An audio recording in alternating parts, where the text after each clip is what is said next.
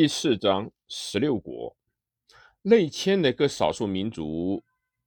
兄弟族人民，自魏晋以来，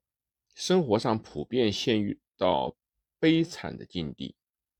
他们大部分替汉族地主充当佃客，有些甚至被汉族统治者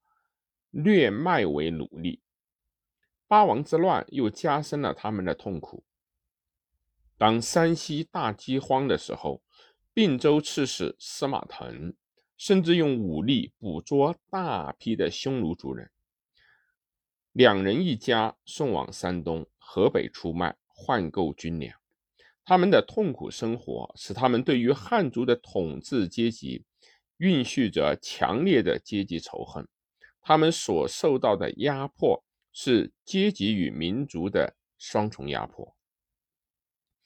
当汉族人民展开反对西晋的黑暗统治的斗争的时候，各少数兄弟族的人民也起来一道和汉族人民反抗西晋的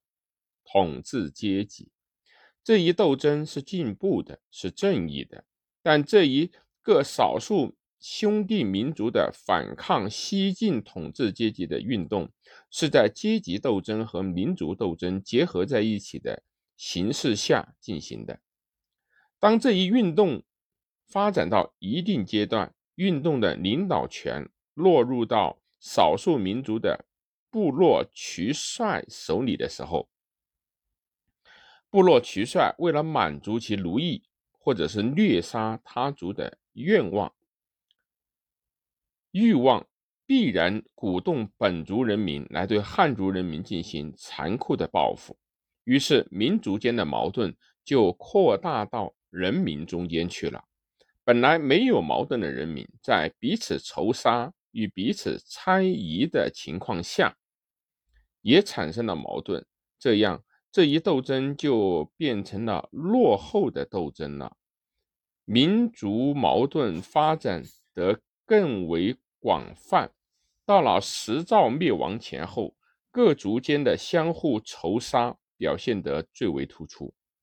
在少数兄弟部落的渠帅利用扩大民族间的矛盾，建立起他们的统治政权之后，这些部落渠帅和中原的世家大族，他们在阶级利益方面又与其共同点，必然会发生一相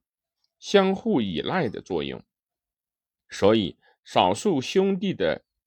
族的渠帅。所建立起来的统治，一方面固然还是苦役尽人，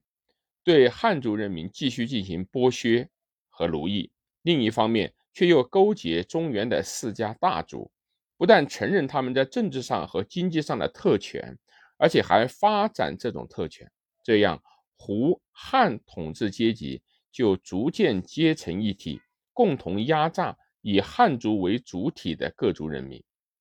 这样一情况，从石赵开始，直到北魏建都平城以后，尤其明显。但是另一方面，自从少数兄弟族的贵族在中原地区建立统一政权以后，汉族人民的反抗斗争自始至终就没有停止过。随着各少数兄弟族的入居内地，有些少数兄弟族上层分子。在中原建立起来的政治政权不久就崩溃了，这些少数兄弟族的人民很难退回到原居住地上去，于是他们就由统治族人民变成了被统治族的人民。就是有些统治族，比如鲜卑、拓跋氏，其政权虽然存在稍久，可是由于受到中原地区经济文化的影响，封建化在加深。阶级的分化也愈来的明显，于是参加反抗斗争的群众不仅是汉族人民，同时也会包括各少数兄弟族，以至于鲜卑族人民。他们在联合反抗鲜卑汉族统治阶级的斗争中，逐渐的统团结起来，统一了斗争的目标，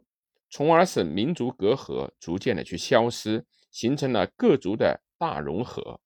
这一过程，当完成在北魏末年的隋初的时候，到了隋末农民大起义，在这里只见到阶级斗争，而没有掺入多少民族斗争的色彩了。